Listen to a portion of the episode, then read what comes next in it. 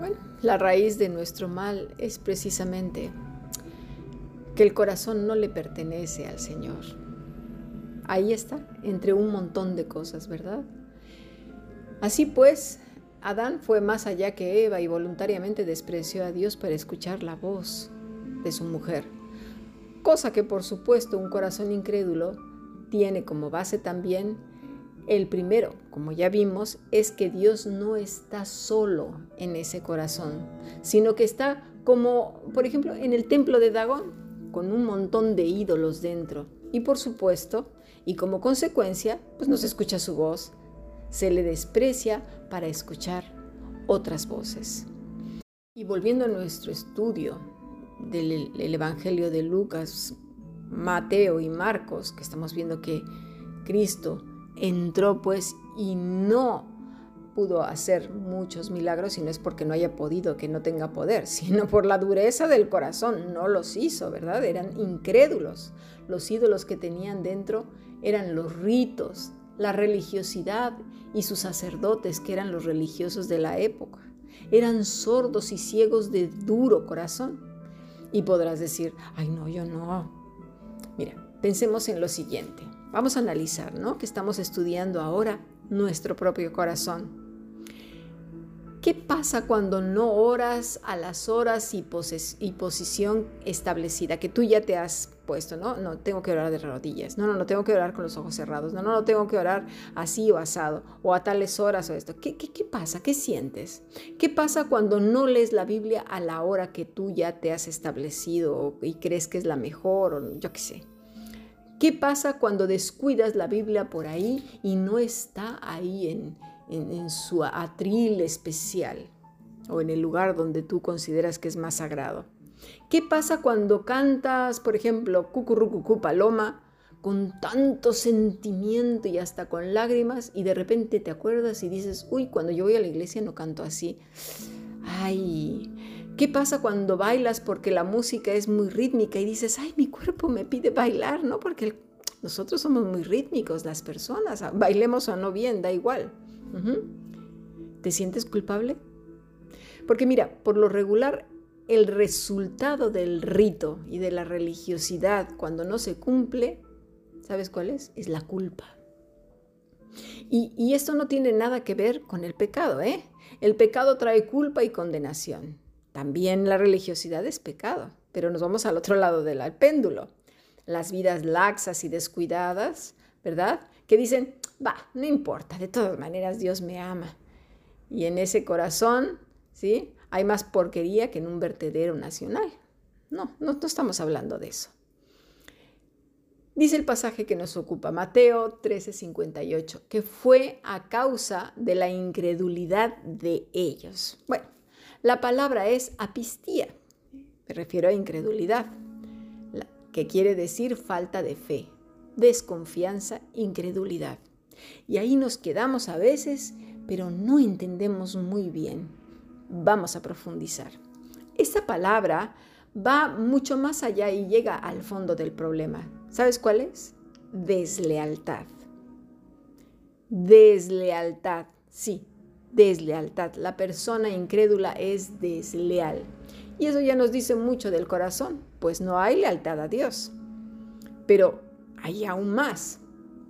También quiere decir infidelidad. Por eso el Señor nos llama adúlteros. Y a eso me refiero cuando decimos que tenemos un montón de gente ahí metida en el corazón, que no es de Dios completamente porque oímos esas voces, ¿verdad? El, miedo y bueno, ya, ya, tú ya sabes. Una persona que tiene multitudes en el corazón, que entra quien se le da la gana en ese lugar santísimo, ¿cómo puede decir que cree en Dios?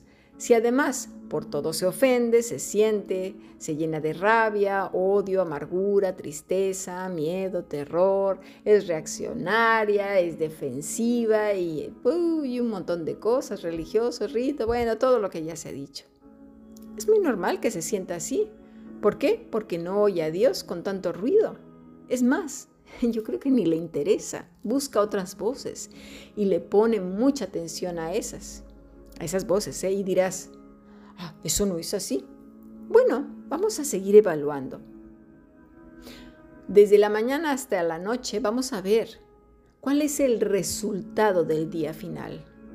¿Cuál fue el fruto, ¿sí? si es que es el Espíritu Santo, los frutos de la carne o del mismo infierno? Y sabrás y sabré a quién estamos escuchando todo el tiempo, en qué estamos pensando, cómo desperdiciamos los pensamientos, cómo anda ese, ese, ese corazoncito ahí latiendo de nervios o la barriga, ¿no? ¿Eh? ¿En, qué, en, qué, ¿En qué están esos, esos pensamientos ahí divagando? ¿Cómo están las relaciones con los demás? ¿Sí? Las contiendas mentales que, tienes contigo mismo, contigo misma y con todos. Otra connotación de apistía es resistirse a creer. Y me encanta el autor de Hebreos porque nos lo explica, mira, clarísimamente. Vámonos a Hebreos 3, versículos 7 al 11. Por lo cual, como dice el Espíritu Santo, si oyereis hoy su voz, no endurezcáis vuestros corazones como en la provocación en el día de la tentación en el desierto, donde me tentaron vuestros padres, me probaron y vieron mis obras cuarenta años. A causa de lo cual me disgusté contra esta, generación y dije, siempre andan vagando en su corazón y no han conocido mis caminos. Por tanto, juré en mi ira, no entrarán en mi reposo. Mirad, hermanos, que no haya en ninguno de vosotros corazón malo de incredulidad para apartarse del Dios vivo. Antes, exhortaos los unos a los otros cada día, entre tanto se dice hoy, para que ninguno de vosotros se endurezca por el engaño del pecado porque somos hechos participantes de Cristo con tal de que retengamos firme hasta el fin nuestra confianza del principio. ¿De qué principio? ¿Verdad? De la relación que Cristo ha restaurado desde el principio, del pecado del principio, que todavía lo venimos arrastrando hasta hoy y este tirco corazón no quiere entender. Entre tanto se dice, versículo 15, si oyereis hoy su voz, no endurezcáis vuestros corazones como en la provocación. Así que abre tu Biblia y mira con detenimiento cómo lo expresa el autor de manera clara el rechazo, la desconfianza, la duda en lo que el Señor ha dicho. Porque se dice que con la boca, ¿sí? decimos cosas súper bonitas, pero los hechos hablan mucho, mucho más fuerte que las palabras, y Dios ya está cansado de eso. Cuando dice si oyereis, quiere decir entender, pero también quiere decir obedecer. A veces nos quedamos solo con decir y repetir versículos como taravillas, pero no es así, es obedecer su voz, justo precisamente lo que Adán no hizo. Dice, no endurezcáis. Está en un verbo continuo, ¿sí? De continuo, es decir, que este corazón puede endurecerse en cualquier momento. Y de ahí la importancia de que ese bautismo de Cristo que ya lo expliqué, y eis, son dos palabras que implican un estado permanente dentro de Cristo. Vamos hacia Cristo y, nos permanecemos en Él, en Espíritu Santo y fuego, ¿sí? que sea diario y no un evento puntual en la historia. Hay otra palabra aquí que es endurecer y es scleruno, que quiere decir obstinado. La, la, palabra viene de otra que quiere decir seco. ¿Y cómo no estar seco un corazón que está adulterado, prostituido, lleno de gente y sus pecados, de voces ajenas que no son la voz de Dios? La palabra también quiere decir riguroso, severo tal como un barro que se seca en el sol o como un callo en el pie con capas y capas de piel muerta. ¿Te gustaría tener el corazón así? Dice el verso 10 que siempre andan vagando en su corazón porque un día están hundidos en la tristeza, en la zozobra, en la amargura, en los vicios, en los placeres, en la flojera, en la ira, en la religiosidad, en los ritos, en la maledicencia, en los celos, envidias, en los chismes, en la sedición, en las griterías, los malos tratos, el acartonamiento, borracheras, mentiras, engaños, robos, intrigas, angustias, etcétera, ¿sí? Entrando y saliendo de un pensamiento a otro, como expiación del pensamiento malo, entonces pues lo compenso con uno bueno, ¿no? Con un versículo. Y así en un método compensatorio, pues sabes que esto es pecado, es religiosidad. Es como aquellos que se flagelaban dándose azotes por lo que decían o pensaban. La palabra para vagar es planao, que quiere decir vagar. ¿Vagar de qué? De la verdad, de la virtud, de la seguridad, ¿De quién? Pues de Cristo. Esta palabra también quiere decir engañar, errar, extraviar, descarriar, seducir, estar equivocado. Necesitamos despojarnos, desvestirnos de todas las tonterías que llevamos dentro. Sacar a todas esas personas y ponerlas en el lugar correcto, por así decirlo, pero no en el corazón. Solo Dios debe de estar en ese corazón y no lo digo yo, Fíjate que lo dice él, ya lo leímos. No con una porción, no con el 15%, ni con el 20%, ni con el 30%, el 100% de tu corazón, todo. Y todo es todo en todos los idiomas, es decir, todo, ¿sí? Si no, ¿cómo podemos decir que le amamos? Aprender como niños, quitémonos de prejuicios y de tonterías. El Señor viene pronto y parece que no lo queremos entender. Eso es estar extraviados también, alguien que anda por ahí pajareando, ¿sí? Con la que está cayendo y seguimos peleando por, por tonterías, seguimos afanados por no sé cuántas cosas terrenas, seguimos luchando los unos con los otros por, por sentirnos superiores, por religiosos. Mi rito es mejor que el tuyo. Actuar así pecamos de incrédulos, de vagos, de duros de corazón. No estamos atendiendo los tiempos.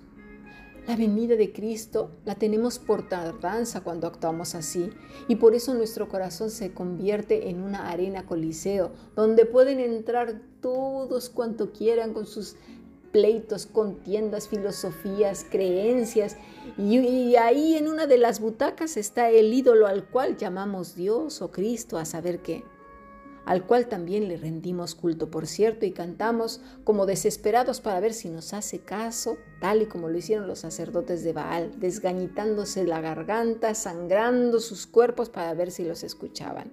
Y así hay gentes que se dicen ser cristianos, locos, llorando, saltando, desgañitados ahí, ¿verdad? En un éxtasis como si el Señor estuviera sordo.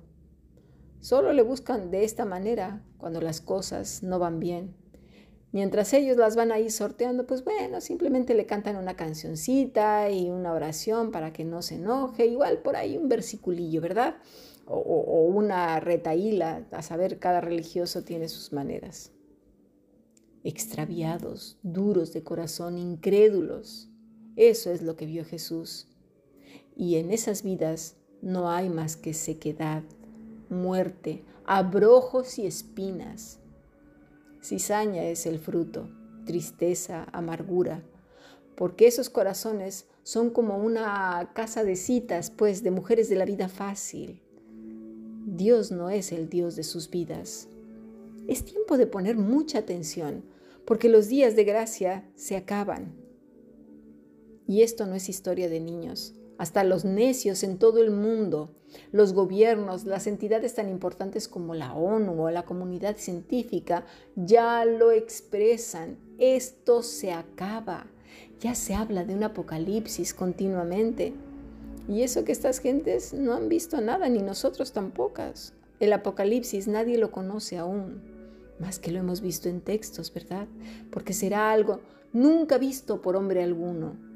Así que Dejémonos de todo pecado que nos asedia y corramos sin calzados, sin ropajes de religiosidad, de inmundicia, como niños arrepentidos, como seriamente necesitados. ¿A dónde? Pues a la cruz, a Cristo, en quien tenemos perdón de pecados y en que podemos escondernos y permanecer en Él. Él no vino a condenar al mundo, sino a salvarlo el que no escucha, el que tiene adulterado el corazón, que vaga en otros lados a saber dónde, ya ha sido condenado por elección propia. Dice el versículo 10 de Hebreos 3, a causa de lo cual me disgusté contra esta generación y dije, siempre andan vagando en su corazón y no han conocido mis caminos. Por tanto, juré en mi ira, no entrarán en mi reposo. Es una advertencia. Necesitamos descalzarnos de nuestros propios caminos.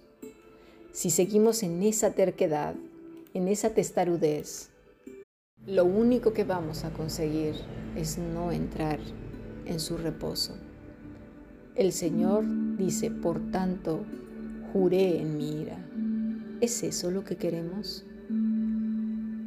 Despojémonos de todo, por favor, corramos a los pies de la cruz, seamos como niños, despojémonos de todo, de todo lo aprendido, desaprendamos todo lo aprendido y aprendámonos al pie, a los pies del Maestro, como lo hizo María, contemplándole con un corazón sencillo y humilde, solo y exclusivamente para Él. Seamos fieles a Él, no a las ideas de otros, a Él y solamente a Él.